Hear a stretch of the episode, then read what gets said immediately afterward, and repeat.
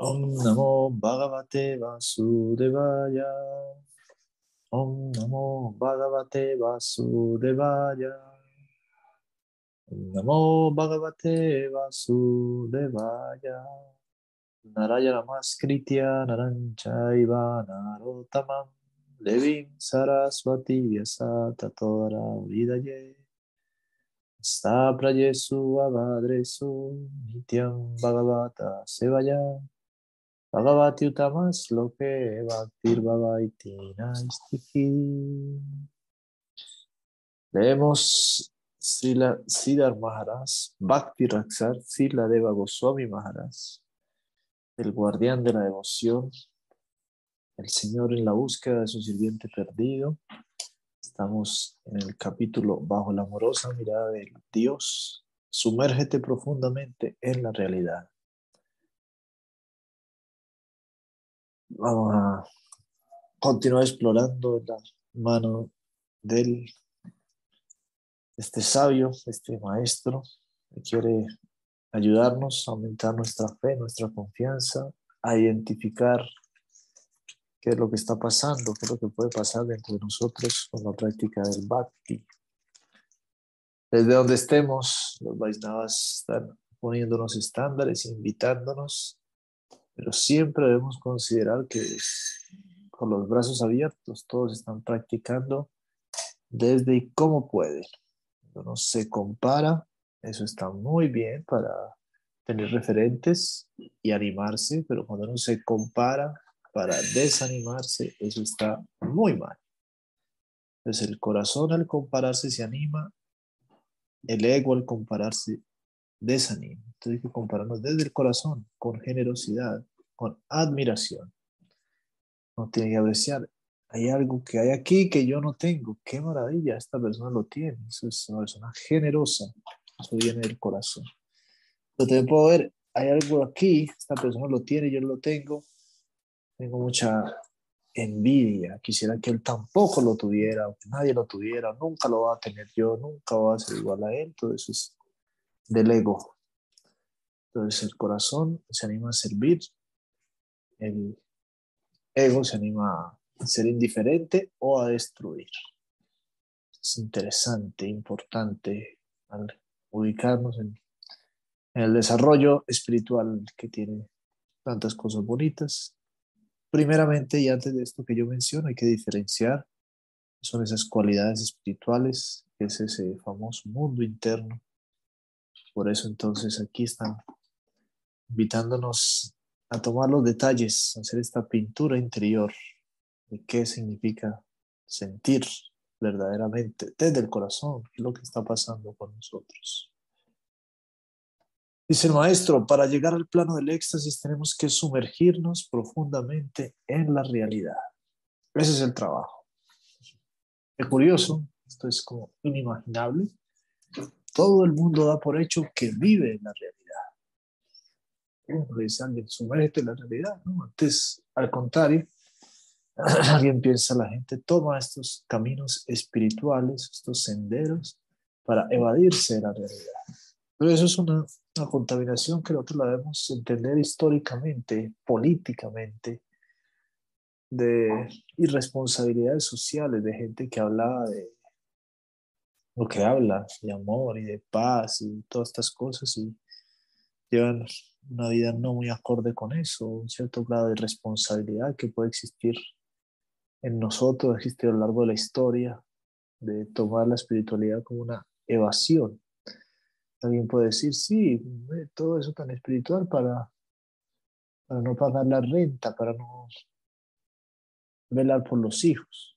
Todas esas cosas existen. Pero eso es una, una desviación, un error. Nosotros debemos considerar la espiritualidad ya presente y en todo. Esa es la solución. No es algo de cierta gente por allá o de un mundo afuera, Ahora, este mundo es perfectamente integrable a la espiritualidad. Hay una diferenciación muy marcada entre la gente del civil, el, clero y aquellos que no son del clero. Entonces, los que están con Dios y aquellos que son gente ahí, de la gente normalita. pero eso no es así. En yoga existen las etapas de la vida y en cada una hay su cuota de espiritualidad. No hay que esperar, no hay que hacer semejante cambio brusco.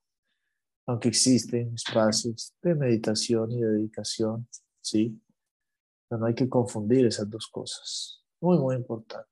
Porque así te va a pensar, aquí está la realidad, allá está la irrealidad.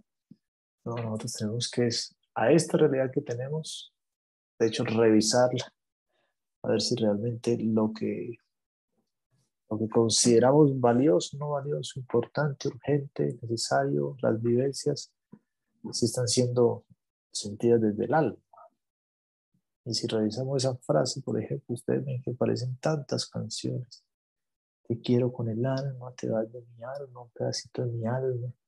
Puras cosas de ese tipo, puro sentimentalismo, no se sabe.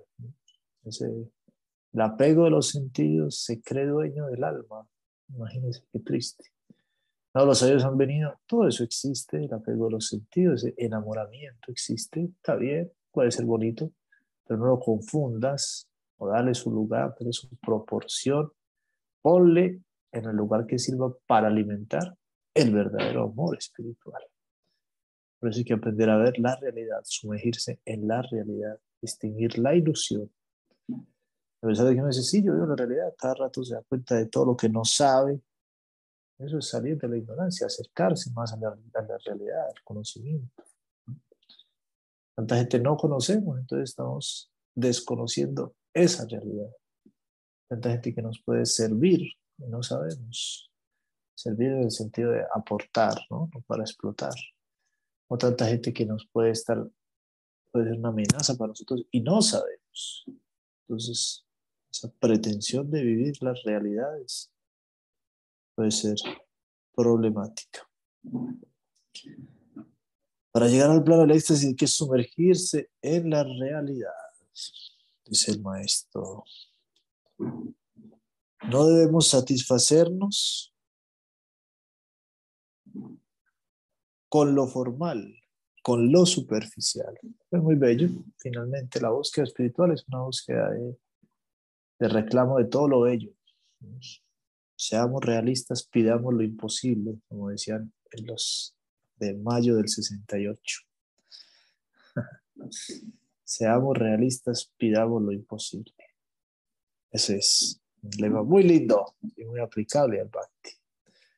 Entonces, sí, la realidad es el puro éxtasis, que desde aquí parece imposible, claro, se pone a ver, hay miles de excusas de por qué no, y gente que no colabora, hay obstáculos. Pero el alma no se resiste, sigue ahí con eso. No puede decir nada, pero ya, deja, deja tus ambiciones, este mundo no tiene sentido. Ese es el nihilismo, esa es la tristeza y estamos rodeados de mucha gente. Una, una conversación y no de mucho en el tema, una compañera es profesora de la universidad y está hablando de diferentes cursos y decía el tema del suicidio, decía, aunque no se puede hablar mucho porque es promoverlo. Y seguimos hablando de otras cosas, yo me quedé pensando, sí, no haciendo.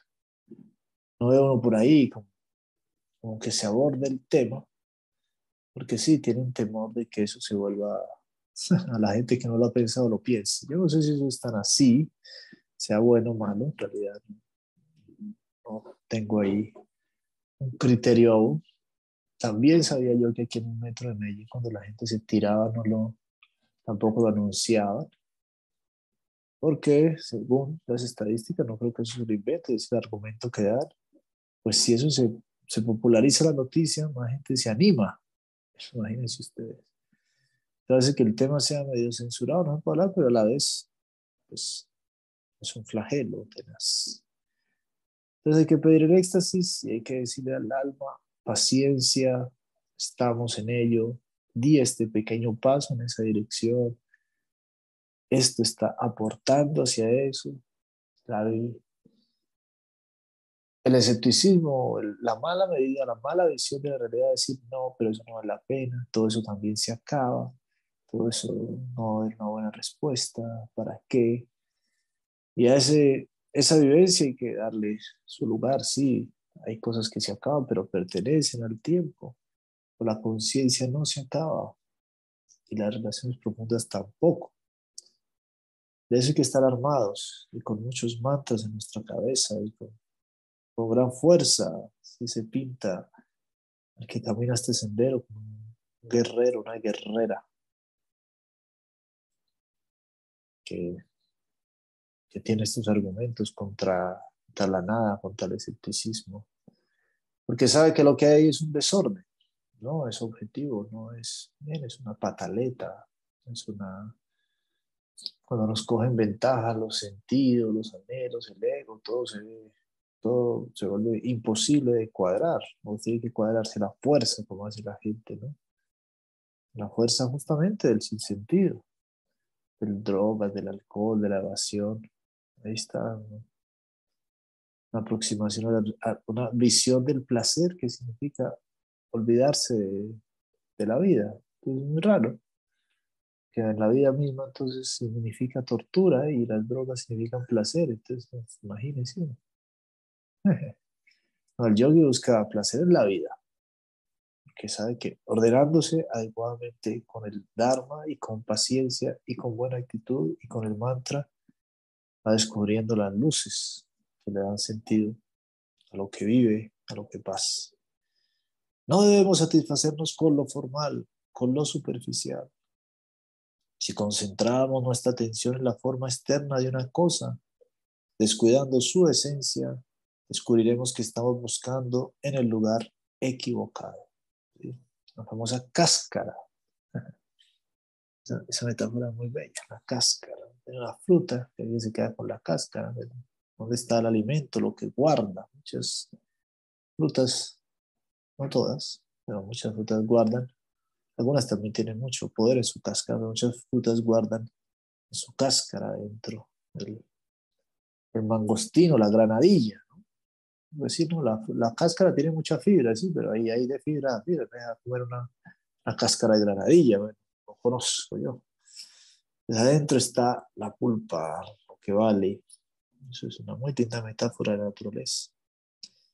Cuando Mahaprabhu Chaitanya Mahaprabhu contemplaba la deidad de Jagannath Deva, aparentemente su mirada se fijaba en lo mismo que nosotros percibimos cuando contemplamos la deidad. No obstante, ante nuestra visión, la deidad de Jagannath no es más que un muñeco de madera. Pero cuando Chaitanya Mahaprabhu fijaba sus ojos allí, solía derramar lágrimas de gozo y esas lágrimas fluían en un torrente interminable. Dos visiones, y aquí está el ejemplo de la idea que es muy clásico. Uno ve ahí una madera, una figura. El que realmente entiende, y esto tiene que ver con el contexto, el sentir, el poder, el, todo lo que hay alrededor. Se pone muy. Todo lo que, todo lo que tuvo que pasar se pone muy sentimental, ¿no? o viendo un deporte, ¿no? Un deporte ahí, corrió y le ganó a los otros, y dice, bueno, corrió, pero su familia o él mismo que sabe que entrenó y todo lo que eso es, todo su contexto anterior, está cargado de otros significados. De eso tenemos que cargarnos, por eso estamos tejiendo y evitando que se nos hagan rotos a, este, a esta base del bhakti, con escuchar las clases, con hacer el servicio, con cantar, con apreciar el sadhu sangha. Eso nos da dando muchos, muchos referentes, muchos puntos lo que la, la devoción va creciendo. Miramos entonces la realidad como es. ¿Dónde reposa su visión de la realidad? Nosotros vemos como un muñeco de madera. Él lo percibe de una manera totalmente diferente hablando de Mahaprabhu, mirando la deidad. Nosotros un muñeco de madera y la otra percepción, porque se pone a llorar. Y solo por contemplarlo, un interminable torrente de lágrimas brota de sus ojos. ¿Dónde está su conexión con la realidad? Él contempla las cosas desde el lado opuesto, desde el mundo subjetivo. Es poderosísimo. El lado opuesto, el lado opuesto. ¿Cuál es el lado opuesto? ¿Cómo así que el lado opuesto? Nosotros aquí estamos viendo desde un sujeto que somos, los objetos que hay a nuestro alrededor. Pero relacionarse con Krishna significa uno volverse el objeto siendo visto por Dios. Eso está lleno de amor y de una montaña rusa de sensaciones y de, todo hay ahí. Un cambio en todo, en todo, la forma de pensar, de sentir. No no hay comparación epistemológica, ninguna categoría cognitiva que supere semejante sorpresa. Tú eres el objeto y el todo manifestado en la bondad o encarnado en su máxima expresión de amor y dulzura, Dios Supremo, en su máxima expresión de misericordia, manifestándose para nosotros cercanamente en la deidad, nos está viendo. Entonces, por eso se dice, no, no ve a la deidad, sino que va a que la deidad lo vea. ¿De qué manera debemos aproximarnos a la deidad? ¿Cuál debe ser nuestra actitud? La forma de la deidad del Señor no es una cosa mundana. Por consiguiente, debemos aprender la manera correcta de verlo. Muy bello. Entonces, sí, los, ejemplos que damos para aterrizarlo y mostrar que no es tan loco como parece. Tú vas a un museo y encuentras una cosa ahí, qué sé yo, un pedazo de metal, no hay letrero, no hay guía, tú sigues derecho, dice ahí un pedazo de metal. Pero si hay un letrerito en ese museo, hay un guía que dice, está la espada de Alejandro Magno, un pedazo que quedó de tal, tal, tal, tal, y usted dice, wow, hermoso, le llena de sensaciones uno con eso. Lo mismo, nos están advirtiendo, la deidad tiene su forma de ser mirada, hay que educarnos al respecto. Debemos aprender la manera correcta de verla. Y más aún, debemos tratar de contemplar esa forma desde otro punto de vista. No solo verla, yo pongo el ejemplo de contexto de las armas, pero no es así, solamente que nos cuenten, ay, a eso no le cuenten, ¿sí? Oh, es la representación y tal material, tal, tal, tal, pero en realidad funciona, se activa, podría decir, en nuestro corazón la mirada correcta cuando cambiamos, dice aquí, el punto de vista. Así como nosotros tratamos de ver a la deidad, ella nos mira a nosotros. Ella ha descendido para ayudar a las almas caídas en este mundo material y ha descendido de esa manera para llevarnos hasta sus dominios. Justo esta semana, hablando de la deidad, alguien me preguntó, pero ¿por qué la deidad? Y la pregunta me pareció súper curiosa, en el sentido de que era la misma pregunta de la respuesta. La pregunta era, ¿por qué no adorar a Dios directamente? ¿Para qué la deidad? ¿Por qué no adorar a Dios directamente? Y la respuesta es, es que la deidad es para adorar a Dios directamente. Justamente el se muere al alcance. ¿Qué más al alcance que poderlo vestir, ofrecerle, pensar en él, conseguirle unas aretas, unos collares, llevarle comida? es una explosión de servicio directamente. Claro, necesita la mirada correcta, estamos diciendo. A entender o dejar que crees que nosotros la sospecha de que eso puede ser posible. Es un momento muy bello. Hemos hablado en algunas ocasiones, los maestros lo describen como cuando la duda, duda de la duda. No puede dar de todo decir, no, pero eso es un invento, no, pero otra cosa dice, no, pero ¿será que? ¿No será que, el que esto que estoy dudando sí es cierto, sí es sensata la duda? ¿No será que es posible? Hay la duda, duda de la duda.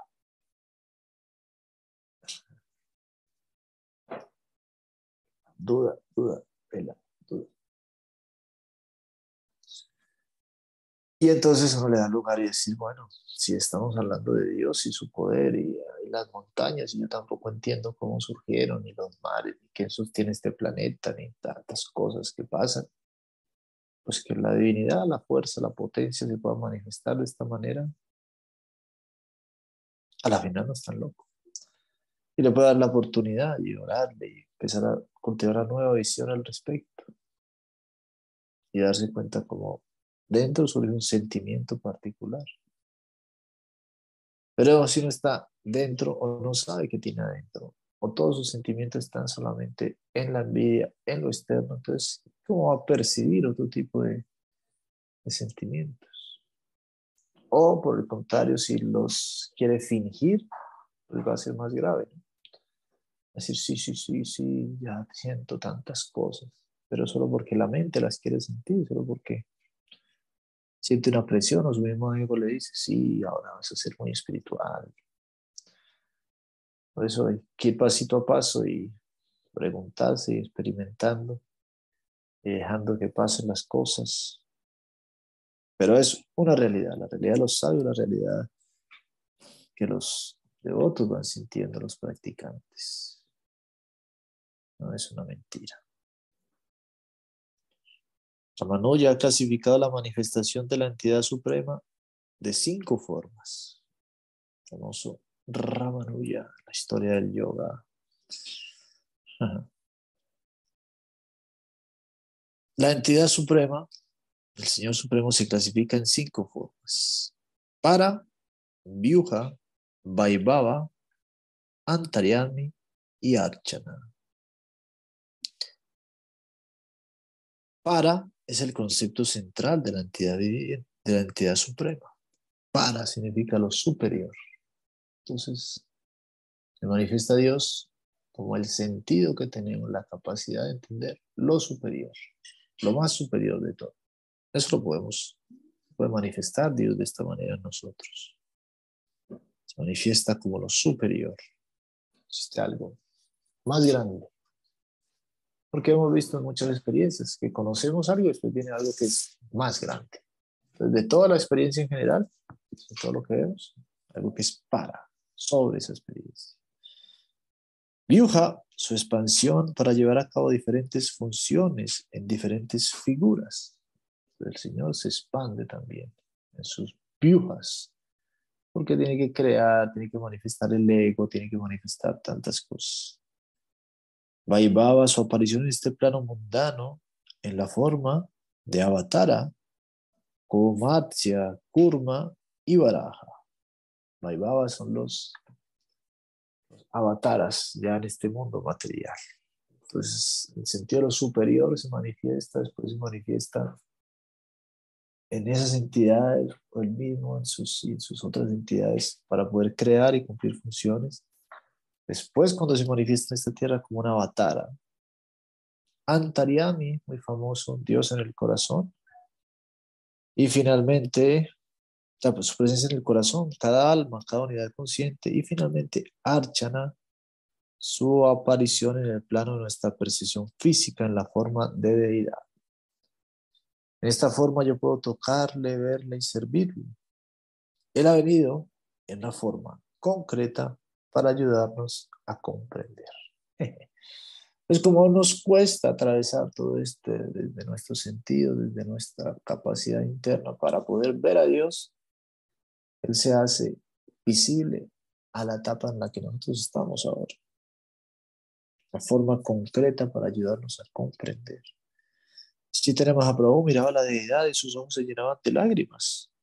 Cuando contemplaba la deidad del Señor Yaganat, sus ojos no se posaban en las características superficiales de la madera. En un nivel infinitamente superior, él estaba conectado con la conciencia de Krishna. Sus pensamientos estaban profundamente absortos en la conciencia de Krishna. Chichitara Mahaprabhu pensaba, el Señor Yaganada ha venido aquí y hace los arreglos para liberar a millones de almas caídas, especialmente para ofrecer a todos generosamente su prueba plazada. Su magnánima presencia se ha manifestado aquí con el propósito de traer alivio a este mundo. Pues ahí, ¿quién no se va a conmover?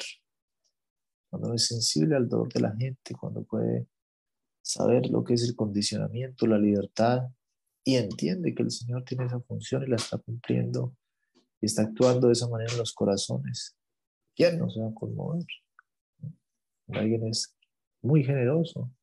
No ha visto sufrir a la gente y realmente ha asumido que sufre Por eso todo esto es muy paso a paso, porque no puede estar viendo sufrir a la gente y no importarle.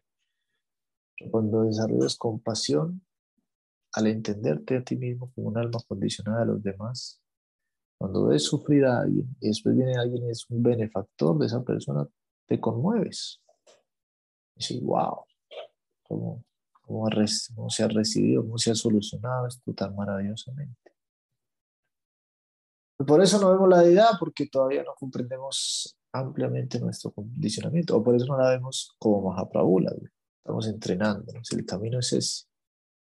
Nos están dando el camino, el camino de entender Qué tremendo trabajo está haciendo el Señor. Qué oportunidad se está entregando, se está manifestando de esta manera. Entonces nos llenamos de júbilo al ver a los bhaktas con deseo de servir a la deidad y lo que está pasando en sus vidas. Repito, no puede decir todo el mundo está fingiendo, no está pasando nada. Pero eso es solo un pensamiento que uno escoge no es tan sensato. ¿Qué vas a hacer tú? ¿Qué está pasando en el otro? Entonces sí, uno podría sentirse más seguro si desconfía de todos, pero al final tampoco pasa nada. Como era el dicho, Rich, lo hemos comentado que alguna vez mm, se me escapa, se me está confundiendo con otro dicho. Como decía, como que no puede confiar en nadie. Wow, se me olvidó. De repente ahorita regresa. O si alguien se acuerda, era muy famoso. Si no puedes confiar en alguien. No es como lo de que ah, pues, si uno no puede confiar en nadie porque nadie puede confiar en nadie. Ese es uno, sí, sí, ese es uno que justo, con ese que me estás confundiendo. Si no puedes confiar en nadie, nadie puede confundir en ti. Eso lo estuvimos conversando el miércoles. Pero el otro era, a mí nadie me engaña porque yo en nadie confío. A mí nadie me engaña porque yo en nadie confío. Súper sensato ese dicho, ¿no? A nadie me engaña porque nadie confío. Pero tampoco gana nada nunca, ¿no? pues mis aplausos, nadie te engañó, pero tampoco obtuviste nada de nadie, ni bueno, ni siquiera no te diste la oportunidad de tener nada bueno, porque nadie, en nadie confiaste, entonces tampoco es la oportunidad lo bueno. Espero que hay un riesgo. La gente de cerca el camino espiritual, por supuesto, están las dudas, está la mente con su locura, pero también está la mente con su sensatez. Y uno de los puntos que pone la mente es, ¿y eso será verdad? ¿Eso implica algún riesgo? La respuesta de los yogis es sí implica algún riesgo. Pero el problema en tomar riesgos. No, no, no, yo quiero vivir la vida sin que dé papaya de que me engañen en nada. Entonces, bueno, no se puede comprar ni siquiera paquete de nada, a menos que lo abras y lo destapes y lo saques. No va a poder comprar nunca nada. Algún punto tienes que arriesgarte. De hecho, todo el tiempo. Nosotros no le hacemos, no alcanzamos a hacerle pruebas de alcoholemia ni de nada, ni de cocaína. No sabemos si el del Uber, el taxi, el del bus está en un grado sensato de conducir o no. Confiamos en él, imagínense. y así tantas cosas. Ahora lo que dice, yo dice, bueno, confiaste en tanta locura, tomar riesgos, ¿sí? juventudes toman su riesgo, hacen cosas. Caminar por una calle oscura, no sé, altas velocidades, qué locura es. Ahora vas a tomar riesgos para tu corazón, para lo bonito. Sí, arriesgate en un punto, no te arriesgues ciegamente, ¿no? Por eso estamos cultivando el conocimiento y nos gastamos nuestras horas para conversar. De nuestras horas para conversar es para animar, para, decimos otra vez, sentar las bases para ir tomando pasos siguientes en nuestra vida. ¿Qué paso sigue, profesor? Depende en qué paso estás. Paso muy importante, no comerse los animales. Entender, reflexionar al respecto de eso. Pero no el único. significa, ah, si no es el primer paso, entonces no puedo. No, no importante, dentro de los básicos. Aunque se puede decir que no es más básico. lo básico es escuchar nomás, ser amable, tomarle su tiempo, su atención. Sravana. Después, pues, repetir, cantar, cantar el santo nombre. Ahí ya estás en tu lugar. Y el tercero se llama el proceso. Otro de los que hay ahí, todo está, todo está conjunto, sí. Pues lo clasifica, pero ahorita lo decimos así. Popurri. Está el sadhusanga. Entonces escuchas, cantas y permite que los intereses de los devotos se vuelvan tus intereses. Y ahí vas a ver cada vez más claramente la necesidad, el anhelo de, de que cuenten contigo los Vaisnavas. Cuenten conmigo. ¿Y tú qué tienes para ofrecer? Yo realmente nada. Pero quiero. O a los Vito Páez, vengo a ofrecer mi corazón, muy bella, bella canción. Bueno, siempre cuanto no sepa qué es el corazón. Pero incluso sin saber lo que es el corazón, eso siempre es el lugar. Ahora, hay una obra de teatro muy buena que es justamente no tratando de entregar el corazón. Entonces es muy noble. Yo vengo a ofrecer mi corazón. ¿Pero a quién? Hay gente que ofrenda su corazón a la empresa o a un loco que después les, las mata, cosas así, tanta historia, ¿no? Y vas a revisar la historia y esa persona era muy bien intencionada, quería que todo estuviera bien y ofreció su corazón. Es muy peligroso ofrecer el corazón a la loca. Ofrecer el corazón. Por eso tenemos la razón, para guiar el corazón, no para encarcelarlo. Pues él va a volar con su propia fuerza, se nos ha advertido. Hay que entender qué está pasando aquí, qué resultados tiene, todo eso. Conociendo, conociendo. Técnicamente se dice, no, se debe gastar un año conociendo a su maestro o a su maestra y dejando que su maestro o su maestra lo conozca uno. Eso es viviendo con el maestro, eso no se puede en todas las épocas, no es una regla así, pero se habla de eso, de, de que sea una entrega muy sensata. Dice, la conciencia de Krishna es el más elevado de los trabajos de alivio. Entonces la deidad es solamente vista cuando entendemos estos puntos, que conciencia de Dios es lo más grande que se puede hacer por cualquiera. Nuestro Guru Maharaj solía decir, Guru Maharaj es una forma de dirigirse al, al Guru de uno, que se está refiriendo a Bhaktisiddhanta Saraswati, famoso Guru de Prabhupada y de todos ellos, Bhaktisiddhanta Saraswati. Nuestro Guru Maharaj solía decir que hay una gran escasez de Krishna Kata. Hay en la actualidad una gran carecía, carestía. ¿Pero acaso sufre el mundo por falta de alimentos? No, el mundo sufre por escasez de conciencia de Krishna, de conversaciones acerca de Krishna.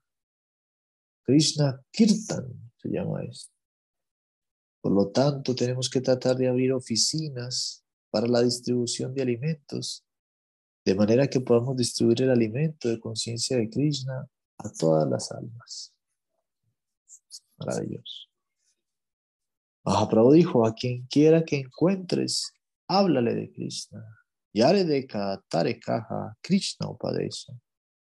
Distribuye el alimento de conciencia de Krishna, Krishna Kata, el mundo está lleno de personas afectadas por la carestía. Tenemos que distribuir alimentos, dar la vida y el alimento de conciencia de Krishna a todo el que encontremos, hablándole acerca de Krishna.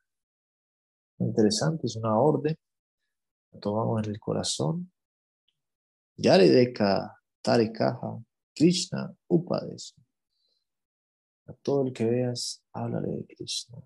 Yaredeka Tarekaha Krishna Upadesa. Yaredeka Tarekaha Krishna Upadesa. Ahora, ¿cómo hacer eso? No es tan sencillo, lo sabemos, pero la orden está. Claro, y cómo no es ni siquiera directamente. Krishna es todo prácticamente, pero con esa intención, digamos, final, con esa preocupación.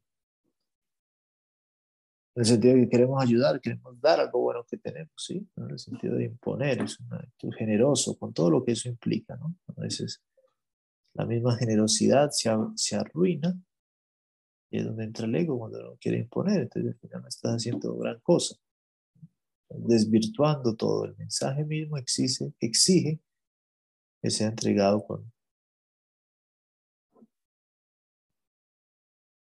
con generosidad, hace parte del mensaje. Si no, si no lo haces así, estás dañando el mensaje. Me refiero a, no es que haya una agenda escondida, no está hablando con alguien, en realidad no me importa nada, lo único que quiero es darte clic, nada, porque todo lo que hablas es una tontería.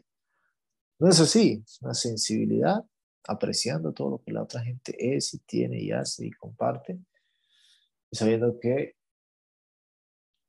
va a volverse mejor en todo lo que esa persona tiene cuando sea irrigada por Cristo.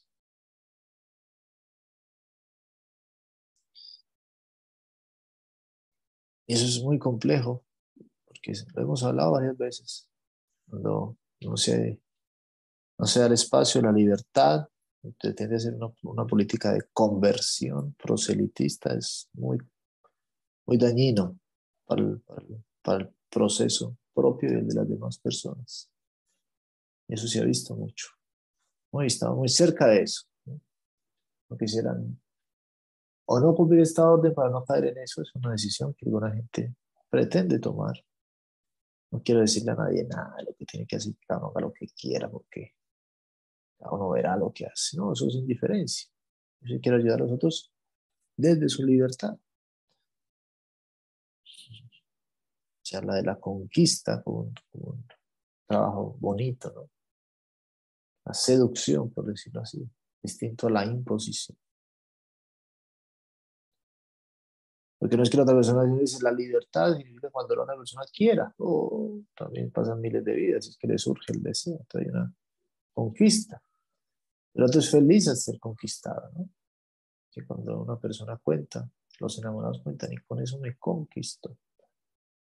En ese mismo humor.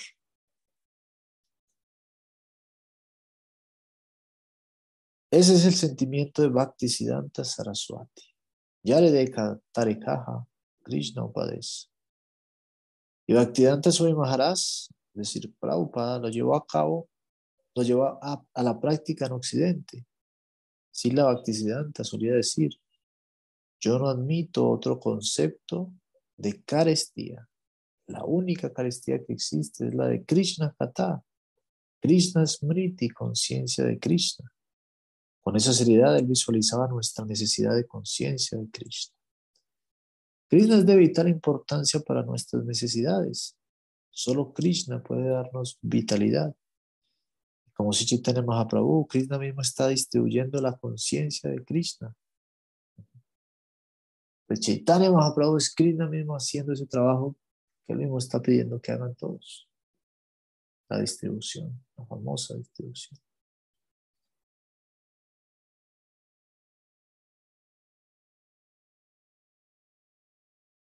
Y como Sichi tenemos a Prabhu, Krishna mismo está distribuyendo la conciencia de Krishna. Por, consiguiente, por consiguiente, Vasudeva dice, si Gauranga es mi alma y mi vida, mi única vitalidad, si Gauranga no hubiese venido, ¿cómo podría vivir? Yadi Gauranaha, Tatabeki, Haita Kamane, Daritam De.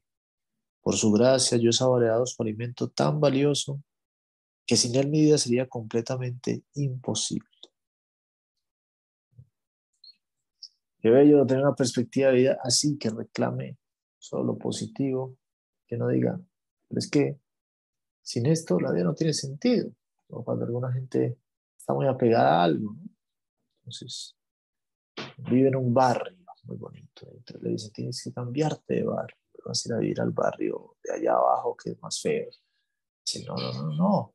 Vivir en ese barrio no tiene sentido. O sea, yo prefiero morirme de vivir en ese barrio. Pasar, alguien le dice, en Estados Unidos vas a ir a vivir a Colombia. ¡Uy, a Medellín! Uh.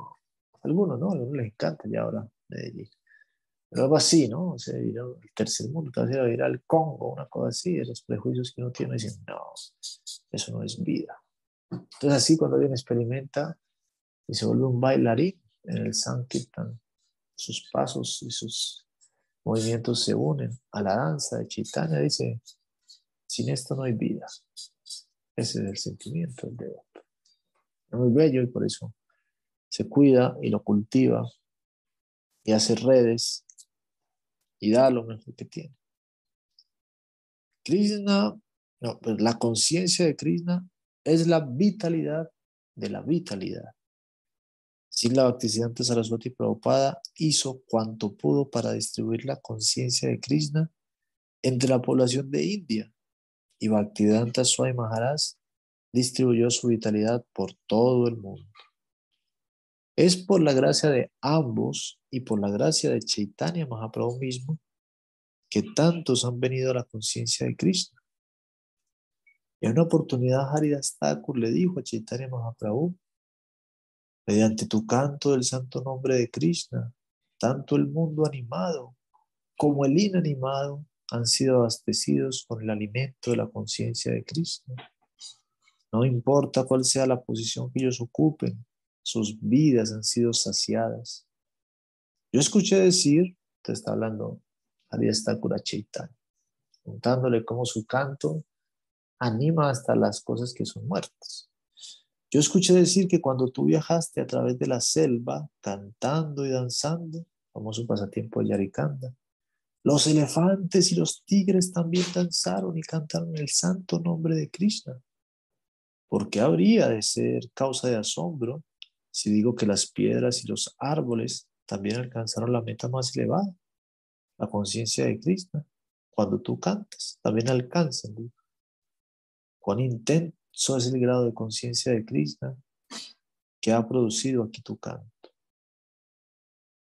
Esa es la potencia del canto. Pero sin embargo, para cantar el santo nombre de Krishna también se requiere algo de nosotros. Tercer verso del Siksastaka. Amanida, Manadena, Kirtaniya, Sadahari. Debemos recurrir al Kirtan en todo momento, pero nuestra actitud debe ser la que Mahaprabhu recomienda. Trinada piso nishana, tarora pisa visnuna, amanina manadena. Nuestra actitud debe ser humilde y aun si pensamos que se nos está haciendo algún daño, debemos ser pacientes. Bajo ninguna circunstancia debemos trabajar para mejorar nuestra posición y nuestro prestigio. Esa no debe ser nuestra meta. Muy bello, muy bello. Y muy refrescante también. Sino seriamente se pone a pensar que la meta no es mejorar la posición y el prestigio, va a tener una vida mucho más tranquila, mucho más sencilla. Ahora eso no significa que no tiene ambiciones. Sí, pero las ambiciones son en otra dirección. Ahora eso no significa que son mediocres con sus deberes materiales. Sí, eso. Lo hace, los hace bien, los hace a la perfección, le gusta que queden bien hechos. Pero ahí no está, eso es muy fluctuante. La recompensa material es muy fluctuante, depende de mucho loco y de mucha loca y de mucha mafia haz tu mejor esfuerzo ahí, no significa que no hagas su esfuerzo ahí, no, el devoto, la devota, no es mediocre en su actuar, más bien es muy pulcro, no quiere que lo descubran, que internamente tiene otro derrotero. No debemos trabajar para mejorar nuestra posición, nuestro prestigio. Lo lindo es que eso viene naturalmente porque el sol brilla y las cosas se vuelven prestigiosas los vainadas, pueden volver prestigiosos sin quererlo. No siempre hay de todo, pero no ese es el trabajo, no es mejorar la posición y el prestigio. Tenemos otro sabor, que demostrarle al mundo, demostrarnos a nosotros mismos que existe otro sabor, creer a los que lo están experimentando. Chao, felicitado. Cuando el inferior se levanta en contra del superior, surge la ofensa. Esa tendencia debe evitarse. La educación primaria es también educación, pero no debe competir con la educación superior. Debemos ser cuidadosos en un sentido. Al mismo tiempo, la diferencia entre la educación superior y la educación inferior debe ser genuina. Como la educación primaria jamás debe considerarse como la educación más elevada. Eso es peligroso. Hay un proverbio en bengalí. Alpa vidya vayak kori. Vayam kori. Un poquito de conocimiento es algo muy peligroso. Debemos ser cuidadosos en este mundo, de lo contrario nuestra actitud sería suicida. La interrogante acerca de la ofensa surge cada vez que la educación primaria se levanta contra la educación superior. Ese tipo de manifestación es ofensiva. Entonces, cuidado, un poquito de conocimiento es muy peligroso. Alpa, Vidya, Vayam Kori. Alpa, Vidya, Vayam Kori. Muy peligroso un poquito de conocimiento.